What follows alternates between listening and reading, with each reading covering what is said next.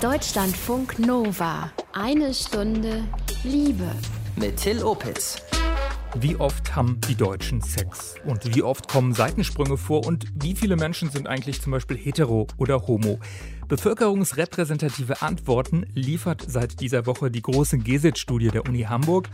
Und ich freue mich, dass ich äh, mit zwei aus dem Forschungsteam hinter der GESIT-Studie sprechen kann. Arne Decker und Silja Matthiesen vom UKE Hamburg. Hallo und willkommen. Ja, vielen Dank, dass Sie uns eingeladen haben. Hallo. Hallo. Was ist was, was Sie vielleicht als Ergebnis doch überrascht hat? Also wir sind ja ganz am Anfang der Auswertung und ich rechne damit, dass mich noch ganz vieles überraschen wird. Bis hierhin hat mich vor allen Dingen überrascht, wie gut es gelungen ist, Menschen zur Teilnahme zu bewegen. Tatsächlich haben so viele Menschen teilgenommen, äh, wie wir uns gewünscht haben. Und das hat mich, tja, entspannt, aber auch ein bisschen überrascht. Silja Matthiesen, gibt es irgendwas auch von den Ergebnissen, wo Sie vielleicht auch mit etwas anderem gerechnet hätten? Ja, tut mir leid, ich kann Ihnen auch da nicht die Antwort geben, die Sie wahrscheinlich wünschen. Mich hat bisher von den Ergebnissen noch nichts überrascht. Die Sexualität von Menschen in Deutschland ist so ungefähr, wie man sich das vorstellt. Also nicht 90 Prozent der Deutschen stehen auf Fußfetisch oder sonstiges. Genau, genau. Und konkrete Ergebnisse jetzt im Talk mit den beiden. Dazu eine sehr verliebte Emma im Liebestagebuch. Herzlich willkommen. Deutschlandfunk Nova. Mal ehrlich, wann hattet ihr das erste Mal? Erinnert ihr euch da noch? Wir haben euch das in Berlin gefragt. Ich war 17. Ich war 19. Oh, äh, alt. Ich bin auf einem kleinen Dorf groß geworden. Das war mit 24, glaube ich. Wow, da haben wir neulich erst drüber gesprochen. Mein Mann war tatsächlich 17 und ich war 15. Also nicht zusammen.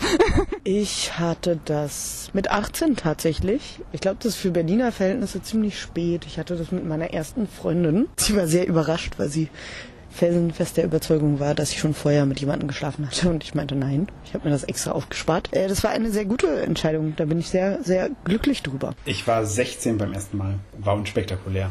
Ja, solche Fragen wie zum Beispiel nach dem Alter beim ersten Mal, die wurden in der GESIT-Studie von Uni Hamburg und BZGH in den letzten Jahren aufwendig abgefragt. Rund 5000 Leute haben mitgemacht. Seit dieser Woche liegen erste Ergebnisse vor. Silja Mattisen, Arne Decker gehören zum Team um Studienleiter Per Bricken. Fangen wir mal vorne an. Wie oft haben die Deutschen den Sex? Wenn man das wissen will, wer wie oft Sex hat, dann kann man als erstes sagen, es gibt drei große Dinge, die darauf Einfluss nehmen bei unserer Altersgruppe. Wir haben ja Menschen von 18 bis 75 Jahren befragt. Mhm. Das erste und ich glaube das Wichtigste ist die Frage, hat man eine feste Beziehung oder nicht? Und wir finden, dass Singles, wenn man einfach so schnöde die Sexakte zählt, einfach weniger sexuell aktiv sind als Menschen in festen Beziehungen. Dann das Alter großen Einfluss. Mit zunehmendem Alter nimmt die sexuelle Aktivität ab. Das wussten wir auch schon vorher, aber wir können es jetzt noch mal ein bisschen besser aufschlüsseln. Und der Gesundheitszustand auch ein wichtiger Einflussfaktor. Mhm. Höre ich da so ein bisschen raus, dass es gar nicht so wichtig ist, wie alt die Menschen sind? Also es gar nicht so sehr eine Generation Tinder, die ständig neue Dates hat, Sexdates hat, gibt, sondern viel wichtiger ist, ob man eben in einer Partnerschaft lebt? Das ist auf jeden Fall so. Also die Partnerschaft ist tatsächlich noch die Lebensform, in der Sexualität hauptsächlich stattfindet und die Fantasie, dass Singles enorm viel und enorm viele unterschiedliche Sexualpartner und Partnerinnen haben, die zeigt sich bei uns nicht. Und wenn man so fragt nach dem, was Sie jetzt Generation Tinder genannt haben, also es gibt hier eine Reihe von Fantasien dazu, ähm, wie junge Menschen durch den Einfluss digitaler Medien, durch Internetpornografie möglicherweise in ihrer Sexualität beeinflusst werden. Mhm. Da sehen wir tatsächlich, vor allen Dingen, wenn wir auf das Alter beim ersten Mal gucken, dass es kaum Veränderungen gibt äh, gegenüber den früheren Generationen. Mhm. Und äh, wie wichtig ist ein erfülltes Sexleben, ein regelmäßiges Sexleben sozusagen insgesamt für eine Lebenszufriedenheit? Haben Sie da auch nachgefragt? Ähm, die Beziehungszufriedenheit wird vor allen Dingen äh, beeinflusst durch den Gesundheitszustand. Also Menschen, die ihren Gesundheitszustand unabhängig vom Alter als nicht so gut oder schlecht beschreiben, die haben weniger Sex und die sind auch unzufriedener mit ihrem Sexualleben. Und das ist tatsächlich für uns interessant gewesen. Vielleicht das auch noch was, was mich überrascht hat. Mhm dass tatsächlich ganz allgemein der Gesundheitszustand so sehr mit der Sexualität zusammenhängt.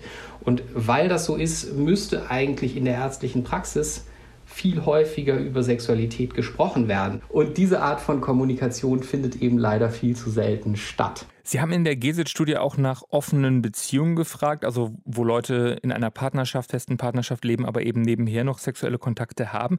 Wie viele Menschen führen so eine offene Beziehung? Also offene Beziehung, würde ich sagen, ist ein interessanter Begriff, weil da mitschwingt, dass man sich verständigt hätte, dass es okay sei, auch Sex mit anderen Personen außerhalb der Beziehung zu haben. Die Daten, die wir vor allem gestern gezeigt haben, darüber, wie viele Menschen schon mal in ihrer Beziehung Sex mit jemand anderem haben, dafür würden wahrscheinlich die wenigsten sagen, es sind offene Beziehungen, sondern die meisten würden sagen, der Partner ist fremdgegangen oder war untreu. Das sind bei den Männern, die wir befragt haben, etwa 20 Prozent und 13 Prozent bei den Frauen, bei denen das in ihrer aktuellen Beziehung schon mal vorgekommen ist. Gibt es da Unterschiede, äh, ob das bei älteren oder jüngeren Menschen eher vorkommt? Bei den Jüngeren kommt es eher vor als bei den Älteren. Und wenn Sie sich dann die Gruppen anschauen, also nur diejenigen anschauen, die sagen, ich bin in der aktuellen Beziehung schon mal nicht sexuell treu gewesen, dann sind bei denen und nur bei denen 15% Frauen und 6% Männer, die sagen, wir hatten eine Abmachung, dass Sex außerhalb der festen Beziehung okay ist. Mhm, das heißt, es ist die Mehrheit ist dann hatte einen Seitensprung ohne zu erzählen, kann man daraus interpretieren. Entweder einen Seiten, Seitensprung ohne vorherige Abmachung oder einen Seitensprung ohne dass jemals in der Beziehung darüber geredet worden wäre, ob das eigentlich okay wäre. Aber wenn wir uns diese Abmachung zur Treue in Beziehungen anschauen, dann sehen wir, dass bei den älteren Befragten, also den 36 bis 72-Jährigen, deutlich mehr Befragte, nämlich etwas mehr als 47 Prozent dabei sind, die sagen, wir haben keine Abmachung. Bei den jüngeren Befragten deutlich mehr dabei sind, die sagen, äh, wir haben eine Abmachung und die Abmachung ist, wir sind treu. Und also ich gehe davon aus, dass bei den Älteren Treue einfach sehr viel selbstverständlicher äh, so ein moralischer Imperativ war und bei den Jüngeren es deutlich selbstverständlicher ist, dass man darüber redet, wie man sich eigentlich organisieren möchte. Leute in Beziehungen haben im Schnitt mehr Sex als Singles, sagen Silja Mattisen und Arne Decker vom UKE Hamburg.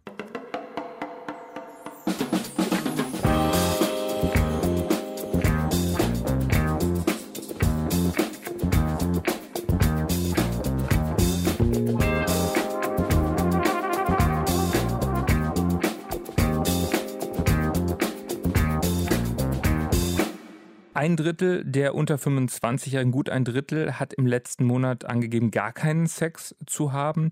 13 ähm, Prozent von diesen jungen Erwachsenen zwischen 18 und 25, die hatten allerdings auch mehr als zehnmal Sex im Monat. Also es gibt äh, eine große Gruppe, die wirklich gar keinen Sex hat und eine kleine bis mittlere Gruppe, die sehr sexuell aktiv ist. War das auch was, was Sie äh, gar nicht überrascht hat oder haben Sie sich das auch so gedacht im Vorfeld? Also ich finde das eine, eine gute Frage, weil man ja oft äh, sich fragt, wie viel Sex ist wohl genug oder wie viel Sex ist eigentlich viel. Wir haben jetzt hier eine Gruppe als hochfrequent oder sehr aktiv definiert mit mehr als zehnmal pro Monat. Wenn man das ähm, sich nochmal pro Woche vorstellt, sind es zwei bis dreimal pro Woche.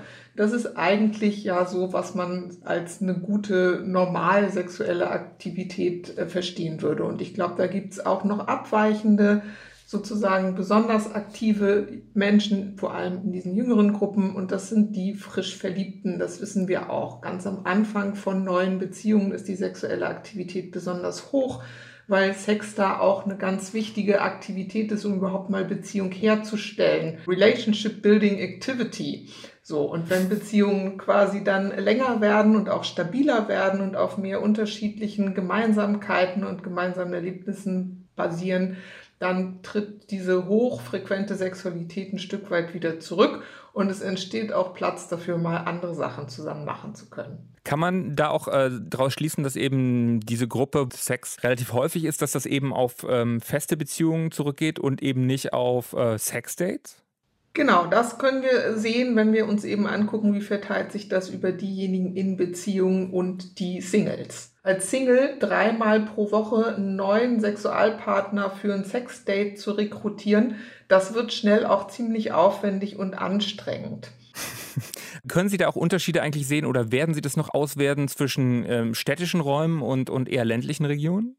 Wir wissen, ob unsere Befragten in städtischen oder ländlichen Regionen waren und wir haben auch gefragt, ob es und in welchem Ausmaß zum Beispiel Dating-Apps oder Online-Dating-Angebote von den Befragten genutzt werden. Und das können wir auf jeden Fall noch differenzierter auswerten. Das interessiert uns auch. Gut, ähm, dann kommen wir von, von Stadt und Land äh, mal zum Thema sexuelle Gesundheit, sexuell übertragbare Infektionen, ja auch STIs genannt. Wie groß oder gut äh, ist denn das Wissen über HIV, Chlamydien und Co. in Deutschland? Also einerseits sehen wir, dass das Wissen über HIV wirklich ziemlich gut ist, mhm. dass tatsächlich die Präventionskampagnen in Deutschland ausgesprochen gut sind, aber wir sehen andererseits, dass äh, es eine Reihe von sexuell übertragbaren Infektionen gibt, wie beispielsweise Chlamydien, die relativ häufig vorkommen, also Chlamydien bei Frauen relativ häufig vorkommen, die aber beispielsweise nur von rund 15 Prozent der Frauen überhaupt gekannt werden. Und das ist natürlich ein Problem, denn wenn man einen Verdacht haben soll, wenn man einen Arzt nach etwas fragen soll, muss man es vorher kennen. Das heißt, da ist noch äh, Luft nach oben, dass man eben mehr aufklärt, dass mehr Wissen über auch diese STIs ja, in die Öffentlichkeit kommen muss? Auf jeden Fall. Also ich denke, grundsätzlich gelten natürlich weiter die äh, Präventionsbotschaften, die wir, die wir schon lange kennen, nämlich Kondome benutzen. Mhm. Ich glaube, was wir aber auch sehen, ist, es gibt eine Reihe von sexuell übertragbaren Infektionen, die zu wenig bekannt sind und über die wir weiter aufklären müssen. Und das Dritte, ähm, Kommunikation sowohl in Partnerschaften über Sexualität und eben auch über sexuell übertragbare Infektionen ist wichtig, als auch in Arztpraxen äh, weil wir eben leider auch sehen, dass äh, nur eine Minderheit der Befragten überhaupt schon einmal mit einem Mediziner oder einer Medizinerin äh, über das Thema gesprochen hat. So Arne Decker und Silja Mattisen vom UKE Hamburg. Und wir haben euch in Berlin gefragt, wie ist das denn bei euch konkret? Wie schützt ihr euch also vor sexuell übertragbaren Infektionen und Schwangerschaften? Wenn dann halt die heiße Phase quasi ist, dann eben ein Kondom. Bei mir ist es kein großes Thema, da ich in einer Beziehung bin und wir voneinander wissen, was wir beide für Krankheiten haben oder nicht haben. Ich gehe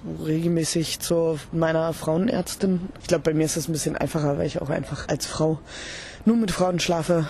Ich rede halt immer drüber mit der Frau, mit der ich schlafe, ob sie sich getestet hat und ob wir das noch machen müssen, beide. Also ich nehme PrEP, das heißt, äh, vor HIV fühle ich mich eigentlich sehr sicher und geschützt. Und alles andere kannst du natürlich trotzdem kriegen. Aber das kommt ja auf die andere Person immer sehr an, wo man die jetzt kennengelernt hat. Ja, ich habe eine Zeit lang äh, die Pille genommen und irgendwann äh, wollte ich nicht mehr so viel Hormone nehmen. Deswegen äh, habe ich meinen Freund dazu überredet, dass wir jetzt einfach äh, Kondome benutzen. Kondome schützen. Das sagt uns die Bundeszentrale für gesundheitliche Aufklärung wieder und wieder. Aber wie steht es um den Schutz beim Sex in der Praxis? Auch das haben Silja Matthiesen und Arne Decker und Kolleginnen und Kollegen vom UKE in Hamburg erforscht in der GESIT-Studie. Ja, wie steht es um die Kondomnutzung bei Singles oder auch Leuten, die noch neben der Beziehung Sexdates haben? Ja, also äh, Singles und Menschen, die äh, Kontakt außerhalb fester Beziehung haben, das sind natürlich zwei besonders relevante Gruppen im Zusammenhang mit Kondomnutzung. Also wenn Sie davon ausgehen, dass Menschen in einer Beziehung treu sind und nur miteinander Sex haben, dann sind sie relativ sicher. Mhm. Äh, aber wenn Sie außerhalb von Beziehungen Sex haben, äh, gibt es natürlich die Möglichkeit, sich zu infizieren. Und da sehen wir tatsächlich, also bei dieser riskierten Gruppe sehen wir tatsächlich Probleme. 44 Prozent der Befragten, die sagen, sie hatten schon mal Sex außerhalb fester Beziehung, sagen, dass sie dabei keine Kondome genutzt haben. Mhm. Das heißt also, bei Sex außerhalb fester Beziehungen äh, ist diese Botschaft nutzt ein Kondom nach wie vor wirklich von großer Bedeutung. Und bei den Singles ist es ganz ähnlich.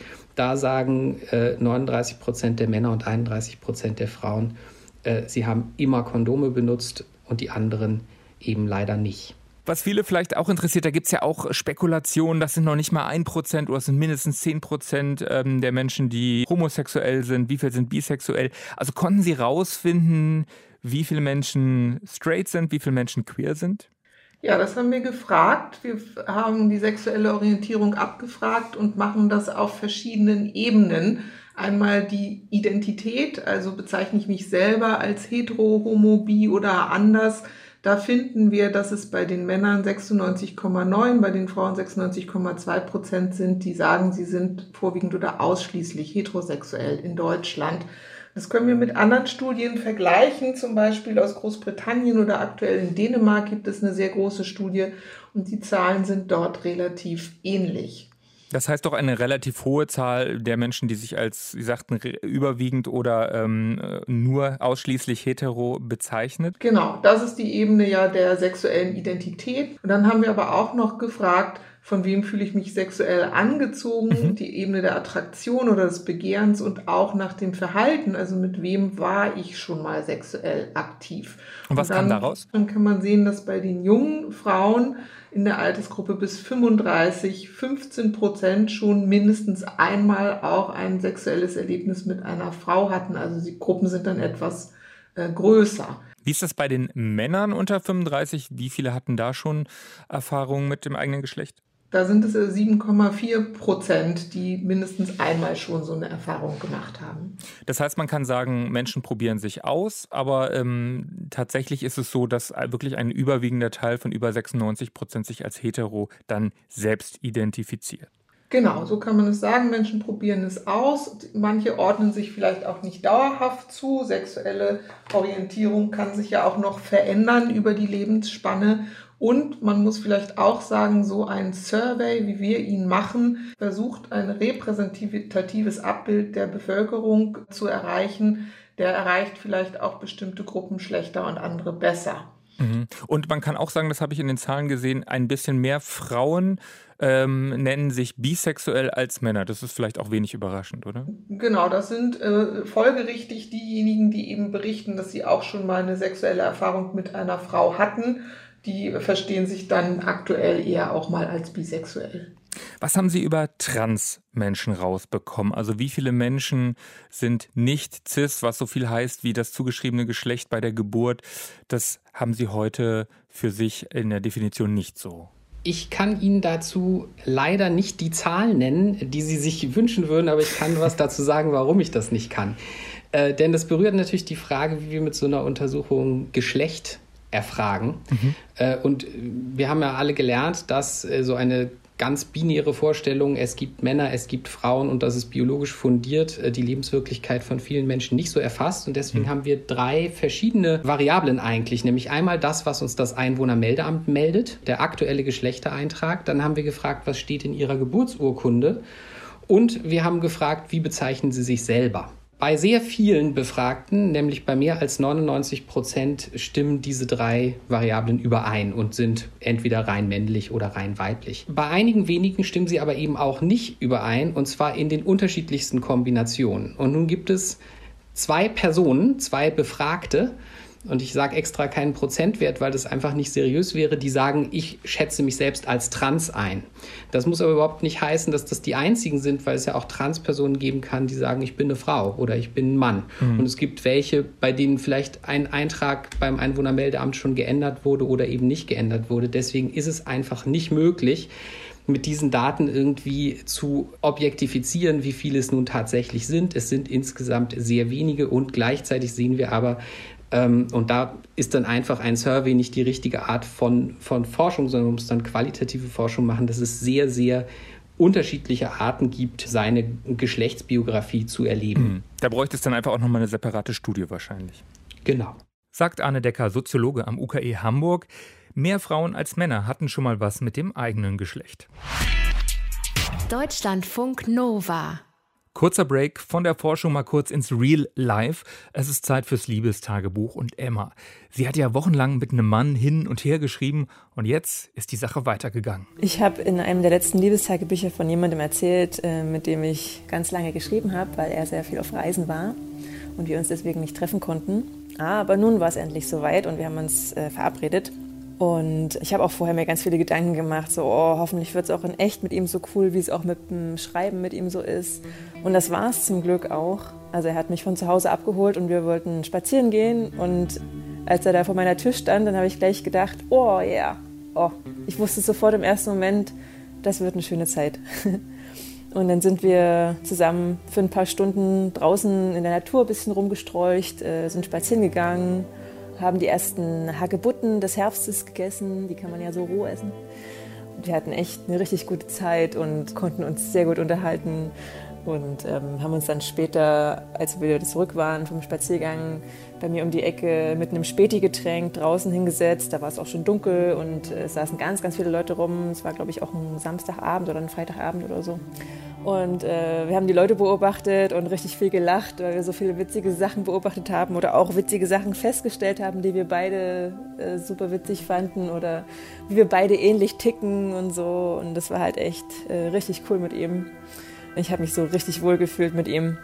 Und das hatte ich halt schon lange nicht mehr. Ich habe das dann irgendwann realisiert, dass, dass das schon ganz lange nicht mehr war, dass ich so jemanden getroffen habe, wo das alles so sich stimmig angefühlt hat und äh, mit dem ich mich verbunden gefühlt habe und wo ich mich einfach so wohl gefühlt habe. Und dann äh, irgendwann, als es dann ein bisschen kälter wurde, ich habe dann einfach gesagt, so ja, hast du noch Bock mit zu mir zu kommen? Und er so, ja klar, lass es mal machen. Und dann sind wir noch zusammen zu mir gegangen. Äh, dann haben wir uns äh, einen Tee gekocht äh, und haben uns aufs Sofa gesetzt. Er hat auch dann so gesagt, so, oh krass, die Musik, die hier gerade läuft, das ist ja alles auch Musik, die ich auch mag. Dann habe ich gedacht, so, oh, wie cool ist das denn? Wir haben beide einen ähnlichen Musikgeschmack und wir, haben den gleichen oder einen ähnlichen Humor. Und wir hatten auch super viele ja, ähnliche Ansichten. Ich wollte einfach nur so die Zeit mit ihm verbringen, weil das so schön war, mit ihm einfach da zu sitzen und zu erzählen. Und klar haben, haben sich unsere Knie beim Sitzen so ein bisschen berührt und so. Und ich habe das aber nicht weiter forciert, weil ich dachte, oh, wie schön ist das denn eigentlich gerade, nur mit ihm hier rumzusitzen und zu quatschen. Ja, und dann im Laufe des Abends hat er dann auch immer wieder so beim Erzählen so meinen Arm angefasst und dann habe ich so gemerkt, oh, du hast aber schöne warme Hände. Und ich habe es aber nicht hingekriegt, das zu sagen oder irgendwas zu machen oder irgendwie auch gleich zu reagieren. Ich war so ein bisschen wie erstarrt und hinterher habe ich gecheckt, ja, das ist natürlich bei mir immer so, wenn ich jemanden richtig toll finde und sehr, sehr attraktiv finde, dann weiß ich manchmal nicht, wie ich sowas erwidern kann. Dann bin ich ein bisschen schüchtern. Dann war ich mal irgendwann kurz äh, in der Küche und habe dort auf die Uhr geschaut und habe so gesehen, ach du Scheiße, das ist schon nach eins. Hm, naja, das ist, glaube ich, jetzt ein bisschen spät, um irgendwas zu starten, obwohl ich eigentlich schon Lust gehabt hätte oder eigentlich, also wir waren beide, glaube ich, sehr, sehr müde und aber ich war trotzdem total neugierig und hätte eigentlich noch ewig mit ihm sitzen können. Als er dann irgendwann sagte, dass er dann so langsam mal nach Hause fahren würde, habe ich dann auch gesagt, so ja, ich, ich will dich nicht rausschmeißen und so. Ich wollte aber auch nicht sagen, dass du gehen kannst, wenn du gehen willst, weil ich dachte, es ist so schön. Und er hat auch gesagt, so ja, ich finde es auch voll schön hier, aber ich bin halt super müde habe ich ihn so angeguckt und gegrinst und er sagte zu mir, ja, voll schön, es war richtig angenehm mit dir und in meinem Kopf ratterten tausend Gedanken und dann habe ich so nur gegrinst und er so, was ist denn, was, was, was überlegst du denn? Und habe ich gesagt, ja, das finde ich auch, habe ich gesagt und ähm, ich habe noch ganz viele Gedanken, aber ich kann die nicht sortieren oder so und dann meint er so, und das kannst du mir beim nächsten Mal erzählen, was dir so durch den Kopf gegangen ist. Hm, das klingt irgendwie sehr, sehr gut. Danke Emma fürs Teilen. Sie heißt denn echt anders und wie es bei Emma und ihrem Date weitergeht, das dann demnächst im Liebestagebuch. Und ich habe auch wieder was gelernt. Frische Hagebutten kann man essen. Danke, Emma.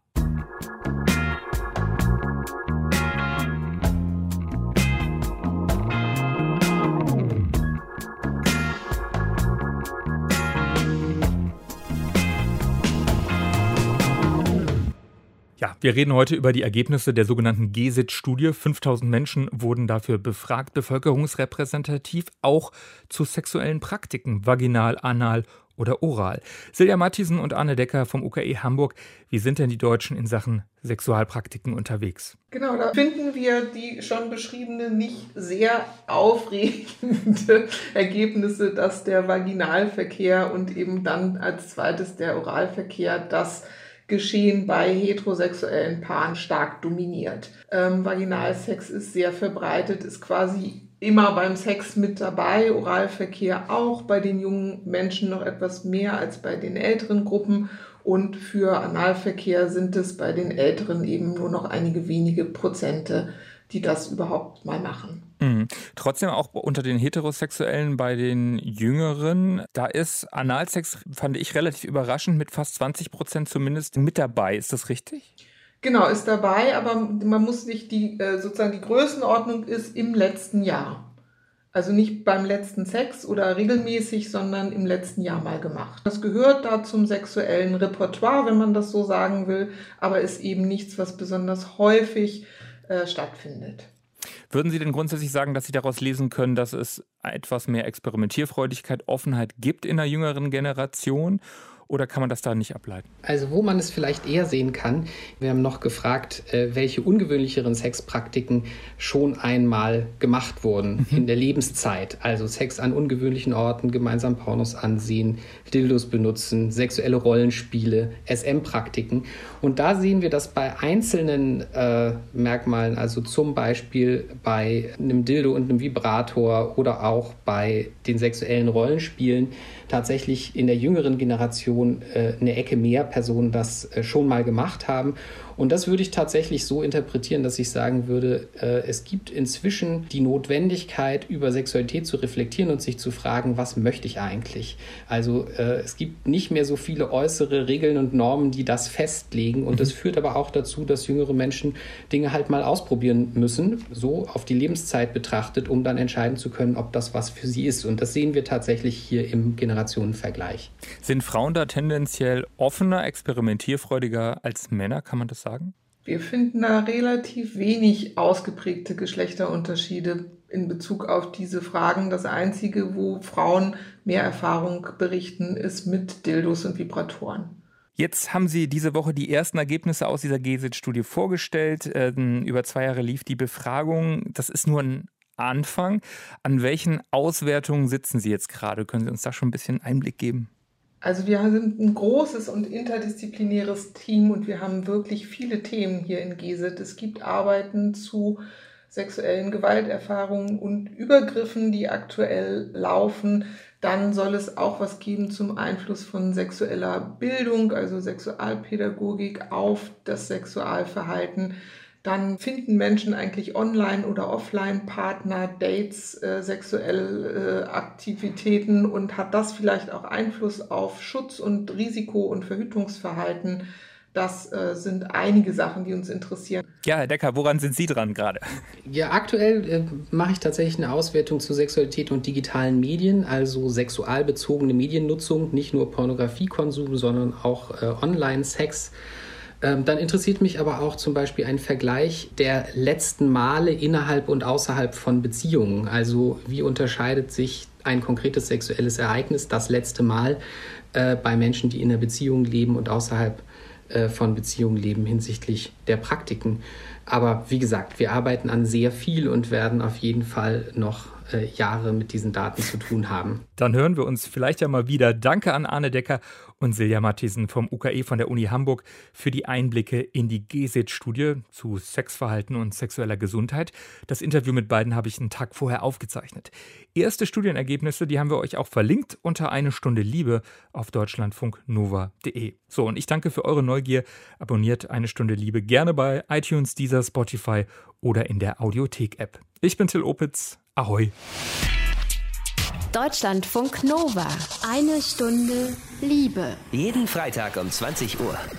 Mehr auf deutschlandfunknova.de.